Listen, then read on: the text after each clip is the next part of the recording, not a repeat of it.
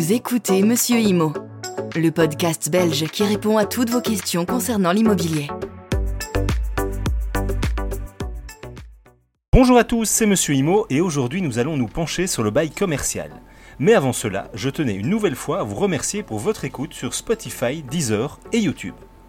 Le bail commercial désigne un accord immobilier portant sur un bâtiment ou des parties d'un bâtiment principalement utilisé par le locataire ou un sous-locataire pour mener des activités de commerce de détail ou d'artisanat en contact direct avec le public.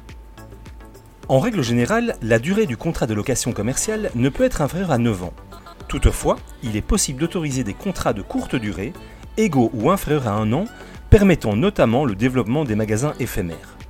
Pour être soumis à la législation sur les contrats de location commerciale, le contrat doit concerner un bien immobilier ou une partie d'un bien utilisé pour le commerce ou l'artisanat.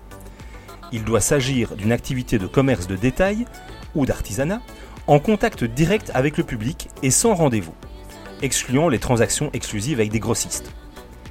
De plus, l'activité commerciale doit être exercée dans le bâtiment lui-même, excluant par exemple un plombier dont l'activité principale se déroule au domicile des clients de bénéficier de la protection prévue par la législation sur les contrats de location commerciale. Même si le contrat a une durée automatique de 9 ans ou que cette durée est imposée par la loi, les parties peuvent mettre fin au contrat avant son terme. Cependant, dans le cas des contrats de location commerciale, un accord écrit notarié, un jugement ou une déclaration devant un tribunal est nécessaire pour officialiser cette résiliation anticipée, éliminant ainsi tout doute sur la date réelle de l'accord entre les parties. Petite pause, arrêtons tout. Je vois que tu fais partie des 50% des personnes qui écoutent mes podcasts et qui n'est pas abonné. Abonne-toi dès maintenant et ajoute les notifications. Je te remercie.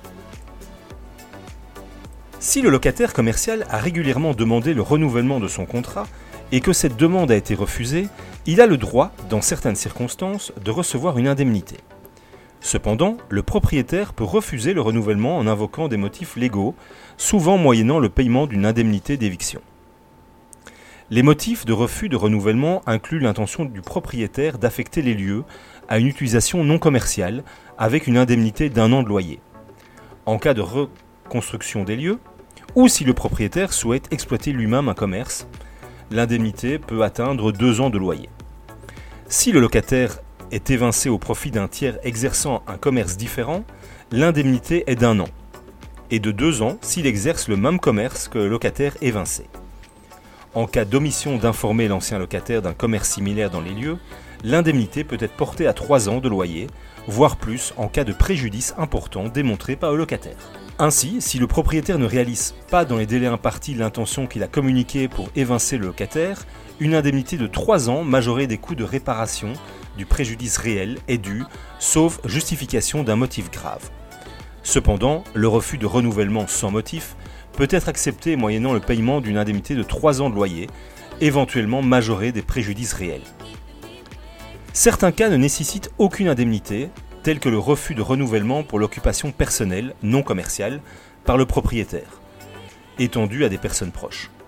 De plus, l'absence d'indemnité est prévue en cas de manquement grave du locataire à ses obligations, l'absence d'intérêt légitime du locataire ou si le bailleur reprend lui-même le commerce. En principe, le locataire commercial a droit à trois renouvellements de 9 ans chacun pour son contrat initial. Cependant, le bailleur n'est pas obligé de consentir à ces renouvellements, à moins que le locataire ne verse une indemnité déterminée par la loi. La demande de renouvellement doit respecter certaines conditions, notamment être adressée au bailleur par huissier ou par lettre recommandée entre 18 et 15 mois avant l'expiration du contrat en cours. Si le bailleur ne répond pas dans les 3 mois, le bail sera présumé renouvelé aux conditions proposées par le locataire. Il est essentiel de respecter ces conditions et il est recommandé de confier la rédaction de la demande à un professionnel pour éviter les erreurs. Si le locataire omet d'envoyer sa demande de renouvellement dans les délais requis ou selon les formes prescrites, il devra normalement quitter les lieux, à moins d'obtenir l'accord du bailleur pour rester. Dans ce cas, le bailleur peut notifier un préavis d'au moins 18 mois au locataire à durée indéterminée. Cependant, le locataire peut demander le renouvellement du bail entre le 18e et le 15e mois précédant l'échéance du préavis. Il convient de noter que le bail tacitement reconduit est soumis aux clauses et conditions du bail précédent. Merci d'avoir suivi ce podcast et à la semaine prochaine. Le contenu vous a plu? Abonnez-vous et retrouvez encore plus de contenu sur www.monsieurimo.be.